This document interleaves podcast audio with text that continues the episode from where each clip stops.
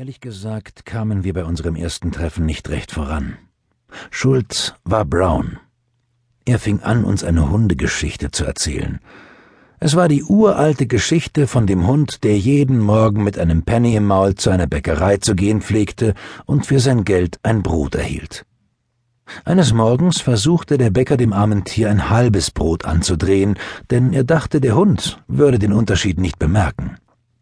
Doch dieser lief geradewegs hinaus und kehrte mit einem Polizisten zurück. Brown hatte diesen alten Witz an jenem Nachmittag zum ersten Mal gehört und war ganz begeistert davon.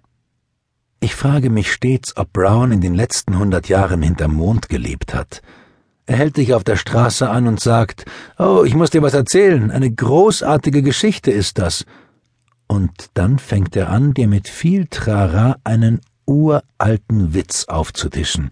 Oder irgendeine Geschichte, die Romulus wahrscheinlich schon Remus erzählt hat. Eines Tages wird ihm noch jemand die Geschichte von Adam und Eva erzählen, und er wird tatsächlich glauben, er wäre auf etwas nie Dagewesenes gestoßen und einen Roman darüber schreiben.